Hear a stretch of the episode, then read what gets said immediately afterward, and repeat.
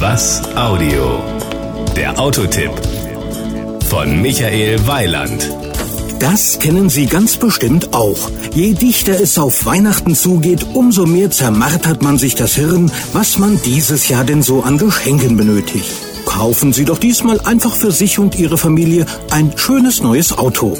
Groß soll es natürlich sein, gut aussehend und auch noch erschwinglich. Das sind zwar gleich drei Dinge auf einmal, aber sie sind erfüllbar. In Ingolstadt bei Audi. Ich denke da an den Audi A4 1.8T FSI.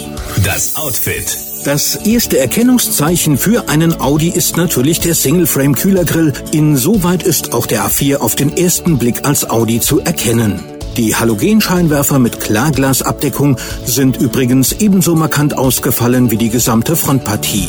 Power und Drive. Dass wir uns heute mit der 1.8T FSI Limousine beschäftigen, fällt unter meine neue Bescheidenheit. Das ist nämlich die preiswerteste A4-Version. Aber keine Sorge, mit 120 PS ist dieser A4 sicherlich nicht untermotorisiert. Immerhin schafft er Tempo 100 locker in 10,5 Sekunden und eine Spitze von 208 kmh.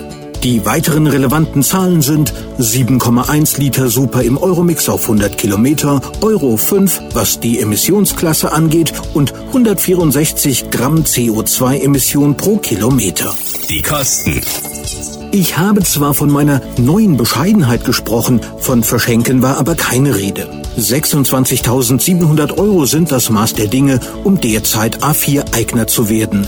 Sonderausstattung geht immer und mehr Leistung natürlich auch.